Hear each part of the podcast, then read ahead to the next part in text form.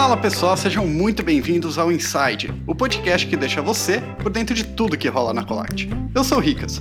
Hoje vamos conversar com Gabriel Mourão, líder técnico de back-end na Colate. Gabriel lidera a equipe responsável pelo que acontece por trás das telas de maquininha de cartão e por impedir que tudo pegue fogo. Então pode trancar a tela do seu celular, põe no bolso e curte a entrevista.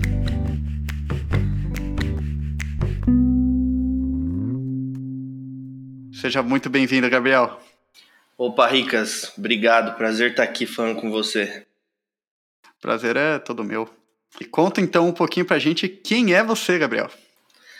Opa, claro, com prazer. Meu nome é Gabriel, é, tô na, dentro da Colact aí há cerca de dois anos e meio, é, desde ali do começo de 2019. Uh, sou engenheiro back-end, né? Então, enfim, trabalho com tecnologia. Depois eu posso explicar um pouco mais do que, que é um, um engenheiro de back-end, mas é, basicamente eu tô dentro do time de desenvolvimento de software. Uh, e, enfim, é isso. Estou aqui há dois anos e meio e já aprendi muito aqui dentro, já passei por muitos problemas, muitas alegrias, enfim. É, passei de tudo aqui dentro. E você, você teve um histórico não de, de startup, mas sim de empresa grande, né? Você fez essa mudança. Como é que foi essa mudança para você? Bom, acho que com certeza foi uma mudança para melhor. É, a, a, eu, eu, trabalhei em duas multinacionais, é, sendo as HP, a IBM, são empresas gigantes que estão difundidas em um monte de países, mas que elas não têm uma proximidade tão grande com o seu funcionário quanto uma, um ambiente de startup tem. Isso aí não é só o clichêzinho de falar, não. É, isso é muito verdade. Então, pô, desde o, da coisa mais simples do tipo, ah, eu preciso eu preciso resolver um problema simples de RH. Eu não preciso abrir um chamado é, e passar por 15 aprovações para até ter o que eu quero atendido. É, numa empresa menor, numa empresa startup, as coisas são um pouco mais humanizadas. Assim, você consegue falar com uma, duas pessoas e, e ter um resultado atingido. É, então, além de outras coisas, isso é, me leva a crer que um, um ambiente desse é mais parecido comigo porque a burocratização assim não, não, é uma coisa que me agrada muito. Acho que não agrada a ninguém, né? Menos burocracia, mais interface, né? Com certeza. Você ter acesso fácil a todas as pessoas e as suas atribuições ali. Ah, preciso de tal coisa, vou lá e falo com quem eu sei que é responsável por aquilo e, e a gente consegue resolver, é, é muito bom. Ainda mais na época que ainda trabalhava no escritório, que você estava fisicamente próximo de pessoas de todas as áreas ali.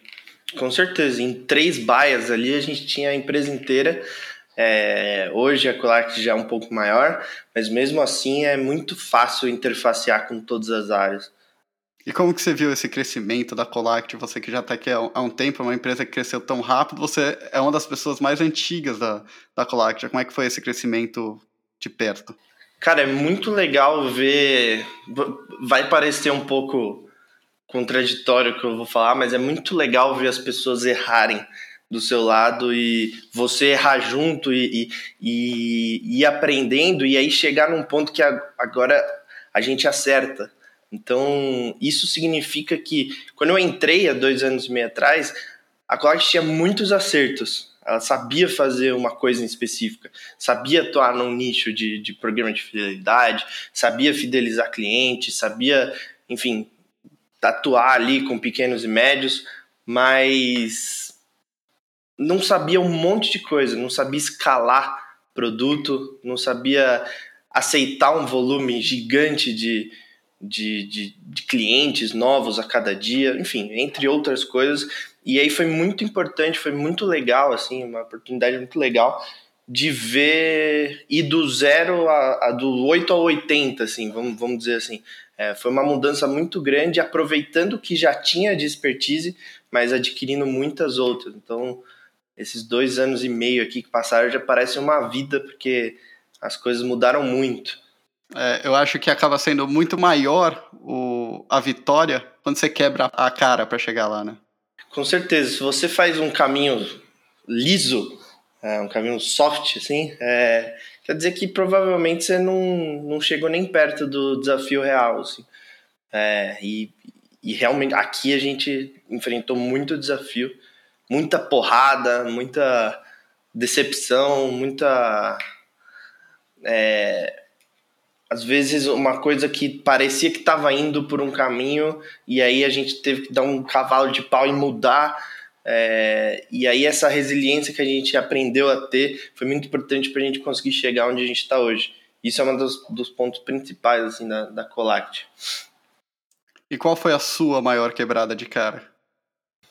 A minha maior quebrada de cara foi achar em 2019 que algumas iniciativas que a gente teve de engenharia e de produto e de negócios, enfim, é, que eram relacionadas a expandir, meio que abrir a torneira de gente entrando para dentro do, da Colact, ia ser a resolução de todos os problemas. Que se a gente trouxesse cliente a rodo, é, ia ser a, a, maior das soluções. Mas na verdade, não. Na verdade, é, a gente teve muitas mudanças de, de estratégia e algumas delas, inclusive, conflitam um pouco com o que a gente faz hoje, que é as, as iniciativas de hiperlocal, é, de cuidar de quem já está dentro, é, fechar um pouco mais a torneira de, de, de, de clientes que a gente bota para dentro, de cuidados que já estão aqui. É, eu acho que esse momento que a gente viu que abrir a torneira e trazer todo mundo que a gente conseguisse para dentro é, não seria a, a melhor solução foi uma, uma quebrada de cara que eu dei muito grande, porque eu acreditava que esse seria o caminho. Vamos falar um pouquinho então do, do seu trabalho mesmo. Vamos dar uma olhada embaixo do capô, que é a Colact, né? Essa máquina que é o back-end. Então, é, de uma forma simples, porque eu sei que nada que vocês fazem aqui é simples, o que, que é o back-end da Colact? Cara, o back-end da Colact é tudo que você não vê, basicamente quem está usando os produtos da Colact vê lá as telinhas, vê os fluxos sendo implementados, é, fluxos novos, atualizações com todas as telas novas, aquele design, aquele layout, tudo aquilo não é o back-end. Aquilo tudo meio que cria uma ponte entre o usuário e o banco de dados, vamos dizer assim que é onde a gente processa e armazena os dados que são gerados, colhidos por todos os nossos sistemas. Quem colhe e prepara esses dados é o front-end, conforme a gente já, já viu com o Joel no, nos episódios passados. Mas depois disso, o dado precisa ser processado e armazenado. E aí quem faz isso basicamente, né, sem entrar muito em detalhe, é o back-end. O Joel que já participou aqui, que é o líder de front-end da Colact, né? Que é justamente essa interface entre o, o back e o usuário. Isso, perfeito. Dentro do back-end é, tem um, uma porrada de projetos, uma porrada de caixinhas que se comunicam. Você já mexeu em várias delas. E para você, qual que é a caixinha mais importante? Bom, cara, assim, a, a Colact ela vem crescendo exponencialmente aí nos últimos tempos e a gente tinha basicamente um Fusca que para tomar conta de, de muita coisa, muito volume de dado. Quando a gente entrou no mundo Stone, é, a gente começa a receber uma volumetria de dados extremamente gigante e a gente tinha um Fusca e a gente precisava crescer isso. A gente transformou esse Fusca que tinha capacidade de se tornar um, uma grande nave, vamos dizer assim, é, a gente transformou ele numa nave nos últimos anos. Isso se deve a muita estrutura para criar o Fusca, muita, muito padrão e muita resiliência dentro do, do código. E basicamente esse Fusca que eu estou falando aqui nesse exemplo é uma coisa que a gente chama de core que é basicamente uma estrutura monolítica, que é o que a gente fala que é uma grande caixa que tem toda a regra de negócio da Colact, que é onde eu meto a mão mais desde que eu entrei aqui. Então a gente já tem alguns, algumas caixinhas é, do lado desse core, mas a gente tem esse coração, que é esse Fusca que virou uma nave, que é onde eu mexo mais e é onde eu toco hoje. E acredito que ele seja assim o, o coração mesmo da, de toda a nossa regra de negócio. Então, foi lá que a gente criou o programa de fidelidade, foi lá que a gente criou as ofertas, tudo que é Colact hoje para o cliente, as principais regras do negócio foram criadas e expandidas ali. Então, acho que é o meu queridinho. é, é, o motor, mas ainda tem tudo que tem em volta, né? Tem o carburador, tem a bateria, para não como, como, se eu soubesse muito de carro, né? É, muito obrigado aí pela análise mecânica do, do da, dessa analogia que você fez, mas é exatamente isso. É, a gente tem lá o motor, mas as outras partes são tão importantes quanto, mas querendo ou não, o motor é o que faz tudo acontecer ali. E dessas partes é, periféricas ao motor, o que, que você já trabalhou que é o mais impactante que você acha? A gente tem um grande, uma grande iniciativa é, em back-end que é basicamente um, um mecanismo que faz todo o gerenciamento de notificações da Colact. Então, tudo que a gente dispara de e-mail, tudo que a gente dispara de SMS, tudo que a gente dispara de push notifications, passa por esse, por esse mecanismo, né? Que é um outro sistema, é um outro serviço. É, eu considero ele como o segundo cara, aquele coadjuvante principal ali, que também é um pouco protagonista, mas que é uma coisa que é essencial pro, pro negócio da Colax girar. É, então acho que eu daria um destaque para esse cara. E qual que é a parte que você mais tem orgulho do que você fez? Exatamente esse mesmo, esse mesmo mecanismo. Ele uh, diferente do core, ele a parte de notificações eu claro com a ajuda do, dos outros engenheiros aqui do time, mas eu tive o prazer de escrever ele do zero, desde lançar o produto até manter ele. Até hoje eu, eu mexo um pouco nele, é, mas a concepção dele foi toda escrita, né, desenvolvida por mim. Escopo, claro, teve ajuda de todos os outros engenheiros, mas a escrita do código foi eu que fiz. E eu tenho muito orgulho disso. é o seu bebê na Colact? É o meu bebê, com certeza. Cuido dele. E o que, que você está trabalhando no back hoje? Quais são os próximos passos questão de tecnologia? A gente está colocando uma funcionalidade de segmentação de clientes. É, então a gente vai conseguir subdividir a nossa base de clientes, né? O, o lojista vai poder subdividir a base de clientes dele em grupos uh, sendo esses grupos pré-definidos, então, ah, clientes que. Um, um, grupo de clientes VIP, ou pelo contrário, grupo de clientes perdidos, esse tipo de coisa, é, mas também podem ser grupos customizados. Então, eu, pô, eu tenho um grupo de clientes que eu sei que que eu quero priorizar eles em alguma determinada iniciativa, eu posso criar um grupo e segmentar eles.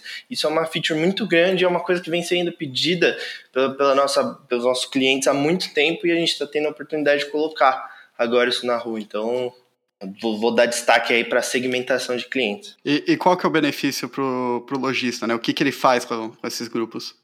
Bom, serão inúmeros Uh, mas a princípio, com uma segmentação, um grupo de clientes, né, criando um grupo de clientes, ele pode uh, destinar comunicações personalizadas para um grupo de clientes. Então, pô, eu quero avisar meus clientes que na época, na semana do Dia das Mães, é, eu vou dar um benefício exclusivo para quem vier uh, ao meu estabelecimento. Então, para isso, eu crio um grupo de clientes, que é quem eu quero direcionar essa, essa comunicação, e aí eu crio, uma, eu crio um, um e-mail personalizado, crio um SMS personalizado e consigo fazer o disparo direcionado a esse, a esse grupo.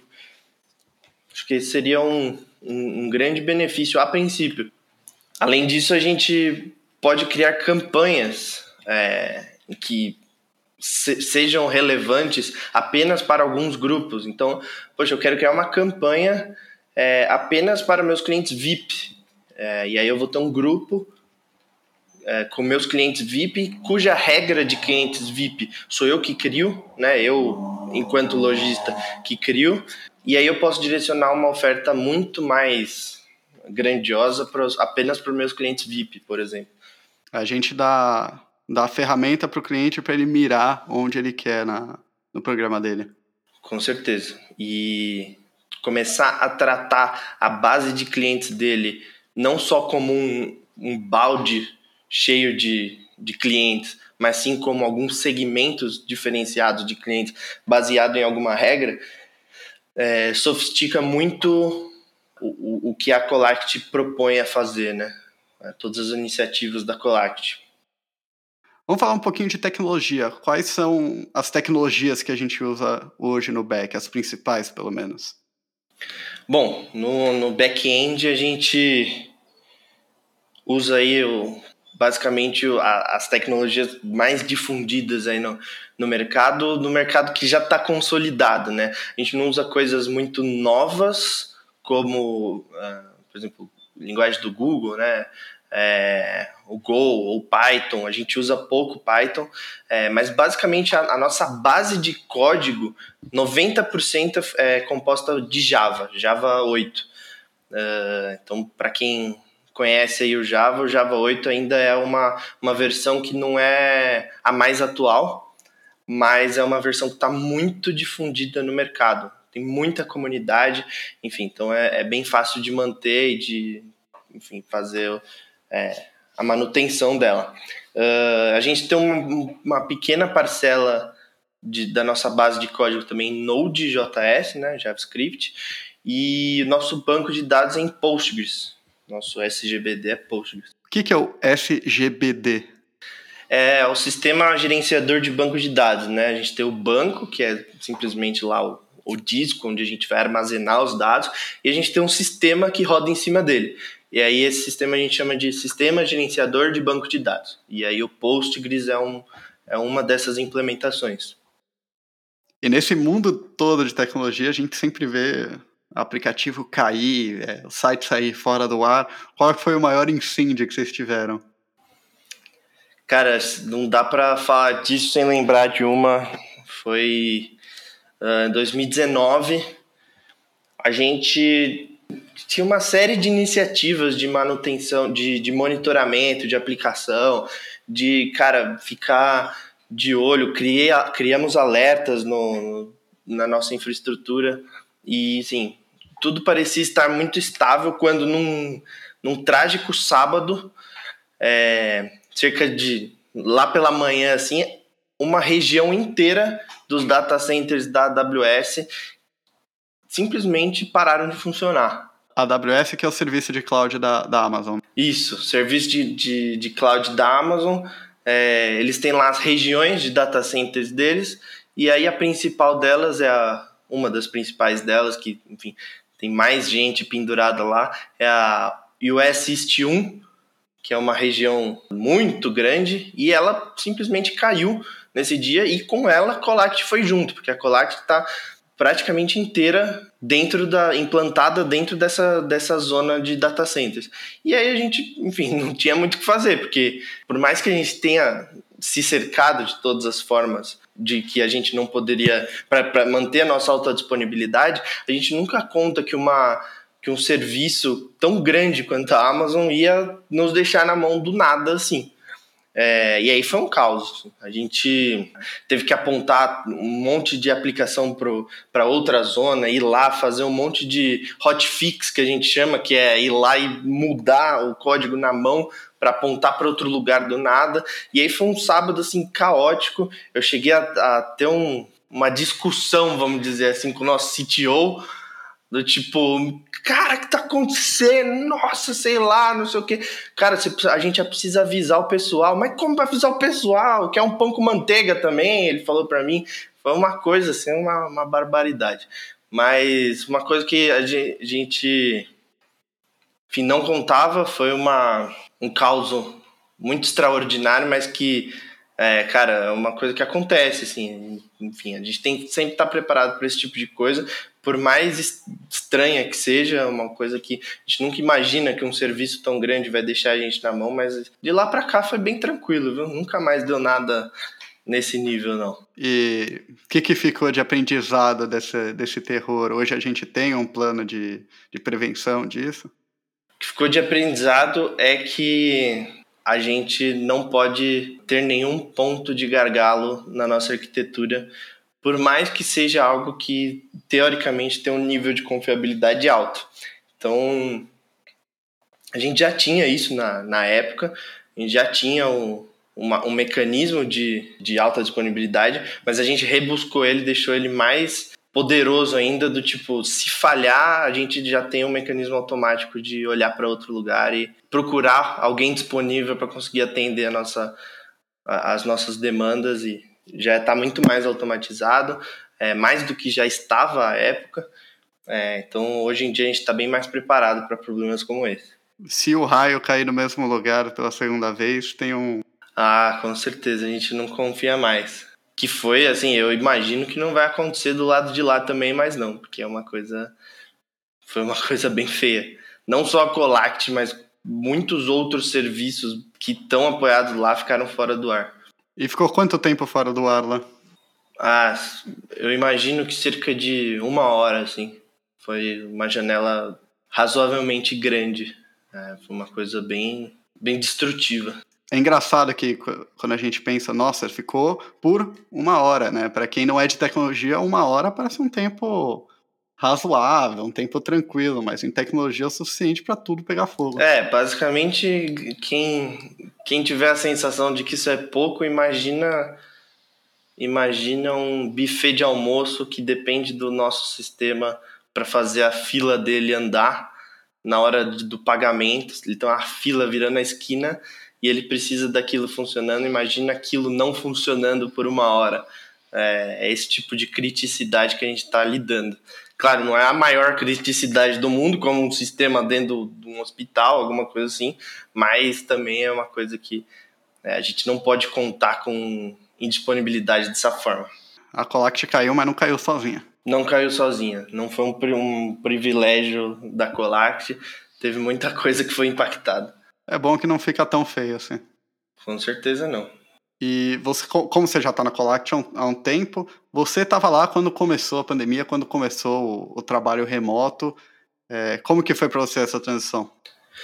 A transição foi da melhor forma possível. Acho que, enfim, de, dentre as condições que a gente tinha, ninguém queria estar tá indo para casa por esse motivo, uh, mas dentro de, de tecnologia e assim a, a equipe da Colact é, é, muito boa nisso. A gente tem uma estrutura em que a gente consegue muito correr uh, em paralelo, correr, correr sozinho, cada um, assim, com as suas atribuições e fazer um, como se fosse uma, uma sincronização assim, a cada dia.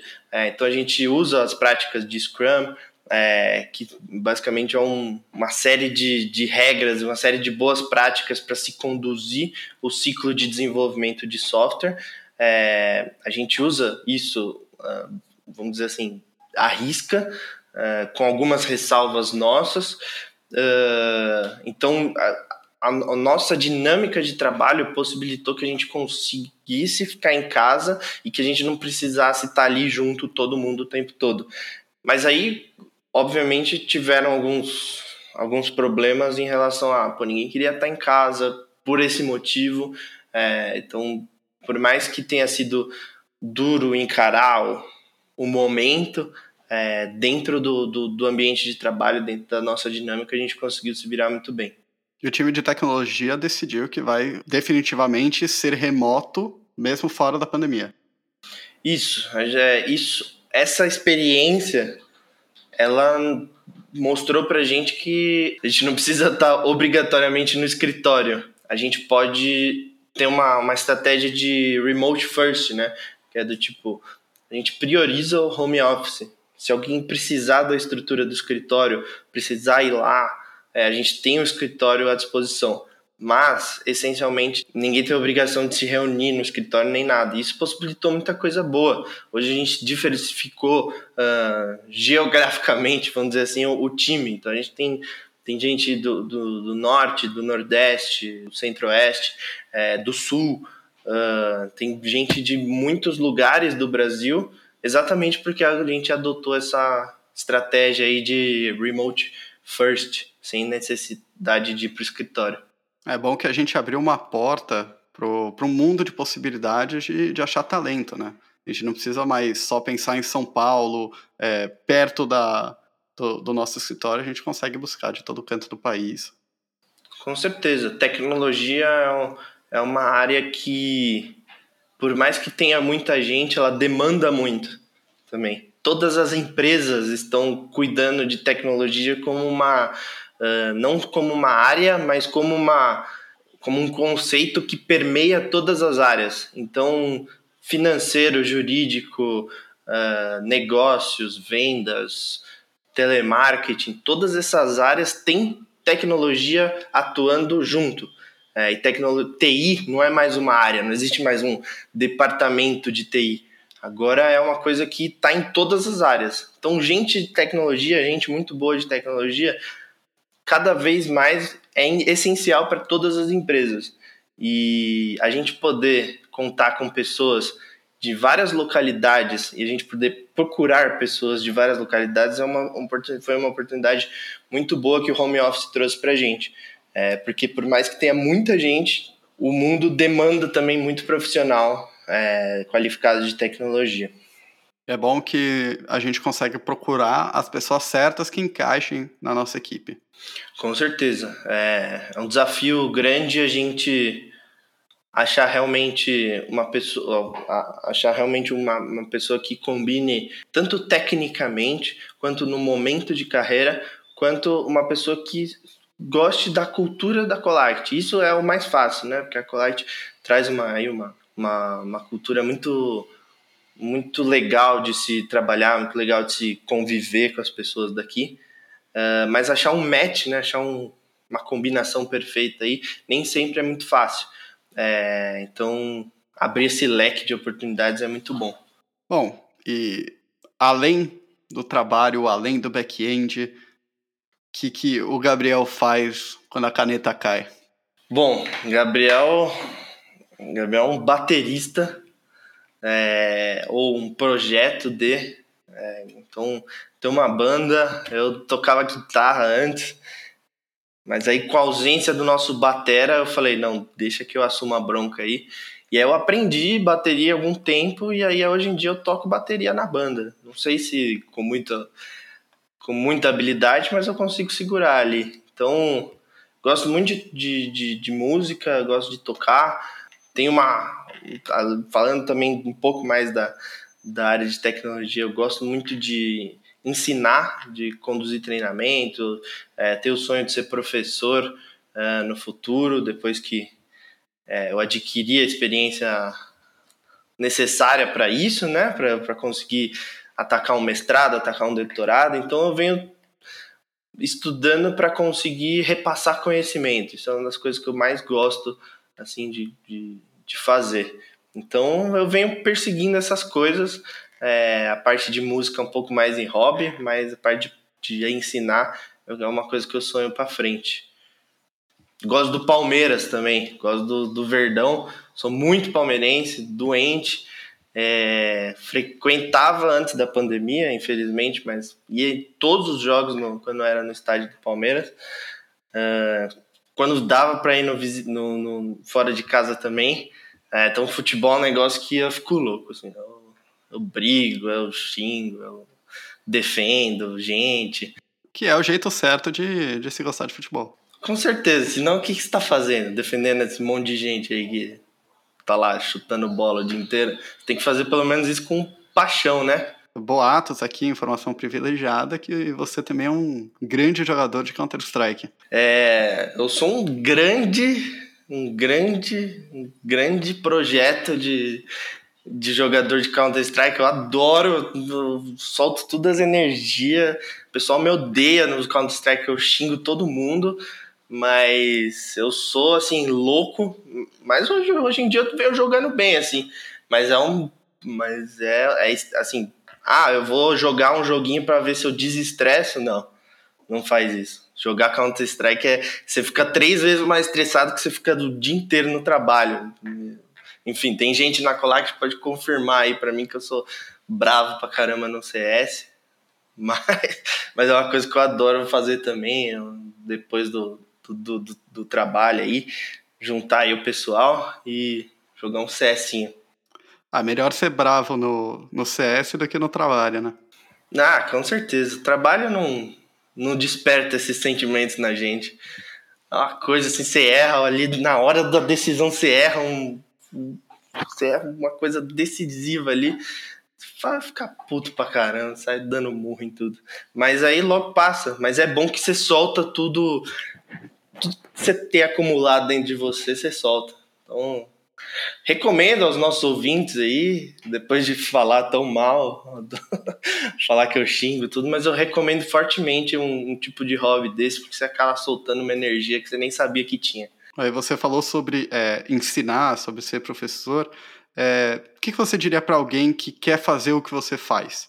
Assim, tecnologia, TI, uh, ah, desenvolvimento de software, é uma coisa que nunca tem fim. Nunca tem fim. Uh, a cada dia, isso vale um pouco mais para front-end do que para back-end, mas de qualquer forma, como um geral, assim, falando em geral, a gente tem tecnologias novas a cada dia, formas novas de se fazer as coisas todos os dias.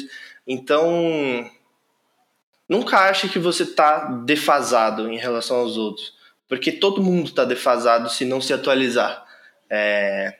Então, tendo menos experiência ou tendo mais, você vai precisar continuar se atualizando. Então, é, acho que a, o recado é esse: é, continua, é, continua focado em, em, se atualizar, em aprender conceitos antes de aprender ferramentas. É, quanto mais você tiver conceito, mais fácil é aprender novas ferramentas. Uh, e, e, e, é isso, assim, nunca parar de estudar porque a partir do momento que você para, fica mais difícil você se colocar dentro do mercado, porque as empresas cada dia mais estão se renovando em, em termos de tecnologia. É, sempre tem aquela empresa que pede cinco anos de experiência numa linguagem que tem três, né? É, isso aí você vai ver bastante. Mas se você tiver ali conceitos sólidos em ciência da computação, é, é isso que você vai demonstrar ali na hora de que essa empresa aí que, que o Ricas falou, é, perguntar, você vai lá e vai, vai contra-atacar isso com conceitos. Ah, olha, eu não sei mexer com a ferramenta X, mas pô, eu sei arquiteturar uma solução é, dessa, dessa, dessa forma, já fiz isso isso, essa, esse tipo de arquitetura sobressai a essa outra por, por N motivos, e aí explico os motivos, com certeza isso é muito mais importante do que você saber a sintaxe ou saber manipular uma ferramenta é, que está há pouco tempo no mercado. Você fez uma graduação em, em sistemas de informação.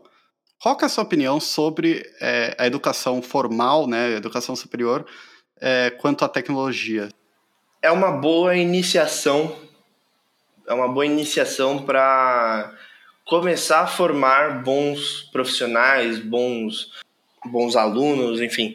É, eu acho que a, a, graduação ela não te prepara para pro, problemas reais. É, ou pelo menos em sua maioria, assim.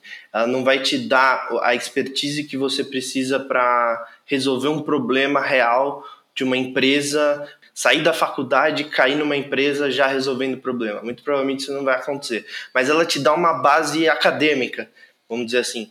Então você aprende sobre sistemas operacionais, você aprende sobre arquitetura de computadores, você aprende sobre redes. É, então tudo que é básico de, de tecnologia você aprende na faculdade. Agora, se você quer aprimorar seus conhecimentos uh, a ponto de conseguir trabalhar com isso, com certeza tem que vir um pouco de curso, tem que vir um pouco de certificações, tem que vir um pouco de artigos da internet de gente que já está no mercado. É, então, realmente, eu não julgo, eu não acho a faculdade o suficiente para formar um profissional. É, mas ela é uma excelente iniciação que eu, que eu acho que, que um profissional completo, é, se tiver a oportunidade, deve, deve perseguir sim. Vamos nos encaminhando para o final já. É, se você tivesse que convidar alguém para trabalhar com você na equipe do back-end, como você chamaria essa pessoa? Eu diria que a gente tem dentro de back-end uh, aqui na Colact engenheiros que são pessoas muito técnicas, com grau técnico alto, é, mas que também são arquitetos. É, são pessoas que olham para um problema, entendem a solução de, de uma forma mais abrangente antes de entrar no technique de, de, de como resolver. Então, isso é uma coisa que a gente preza muito, a, a, a capacidade de entender um problema de forma abrangente e atacar ele, é, escopar uma solução e atacar. Uh, a gente não procura aqui e a gente não, não, não, não preza por esse tipo de, de, de, de, iniciativa por programadores que vai simplesmente vão simplesmente executar uh, aquelas tarefas, vamos dizer assim. É pegar uma tarefa, ver o que tem que fazer e executar. Isso a gente faz muito pouco aqui. É, pra, a, a, gente procura gente é, para o nosso time que sejam arquitetos de soluções, que enxerguem o problema, se junta com a gente, a gente se reúne, entende a solução, planeja ela e aí sim, é, e aí sim ataca. Uh, então, para vir trabalhar com a gente é ter vontade de fazer isso. Uh, ninguém precisa ser o, o, mestre em fazer isso. A gente forma a gente aqui também, uh, mas nunca para ser um executor e sim para ser um, um, arquiteto de soluções no futuro. Uh, então, se eu chamasse alguém para vir aqui com um teaser, é basicamente isso. Venha ser um arquiteto de soluções, ao invés de venha ser um, um programador aqui na Colate. Muito obrigado, Gabriel. Se você quiser dar um recado final aqui, fica à vontade. Galera, obrigado, obrigado aí, Ricas, pela oportunidade. É, gosto muito desse projeto aqui, muita, muita gente legal já veio aqui, muita gente legal vai vir ainda. E é isso, assim, uma a, a Colache, como eu falei antes, ela é uma empresa diferenciada, a gente faz parte de um grupo uh, diferenciado. É, tem pessoas muito, muito capazes aqui, tem pessoas de muito bom coração aqui também. Então, uh, basicamente a gente preza, e, e, é uma coisa que eu prezo muito também, pelo, pelos princípios de uma pessoa antes do, das hard skills dela. É... Então, por mais que você seja muito bom numa coisa, uh, não, não deixe de ser uma pessoa boa acima de tudo. Uh, que com certeza as portas vão estar abertas para você em qualquer um dos seus desafios. É, então, essa é mensagem aí que fica. É, acho que não, não tem como falar de Colax sem falar de pessoas e, e, desse tipo de coisa, porque acho que em todas as vezes que eu falei da colagem na vida, eu sempre resumo isso a pessoas. As pessoas que aqui estão, né, as pessoas que trabalham aqui, as pessoas que criaram isso, das pessoas que são, que hoje a gente está aqui, a gente está num, num, ponto bom da história, é, em que a gente está com o nariz é, apontado para cima do avião e, e, e voando alto. É, então é isso. Mantenham-se pessoas boas, capazes e resilientes que sempre terão espaço com a gente. Então, Gabriel, muito obrigado por ter vindo aqui. Obrigado, Rica. Satisfação estar aqui com você. Ficamos por aqui hoje com esse arquiteto de soluções que é o Gabriel. Quer conhecer mais sobre a Colact e como impactando os empreendedores no Brasil inteiro? Acesse lá colact.com.br e não se esqueça de seguir o Inside Colact na sua plataforma de podcasts. Você pode conversar com a gente mandando uma mensagem pelo Instagram em @colact ou enviando um e-mail para podcast@colact.com.br. Esse episódio contou com a direção e edição minhas, Ricardo Lemos, produção de Ana Carolina Lafuente, Guilherme Almeida e Marcelo Ávila. Nossa arte é produzida por Davi Mine, Juliano Barani e nossa música tema por Eduardo Piratininga. Um gigantesco obrigado por Gabriel por vir ao programa. E se você se interessa pela área de tecnologia e back-end e quer trabalhar na Colact, clique em Trabalhe com a gente no nosso site. Não se esqueça de conferir a página da Colact no LinkedIn. E eu vejo vocês no próximo episódio.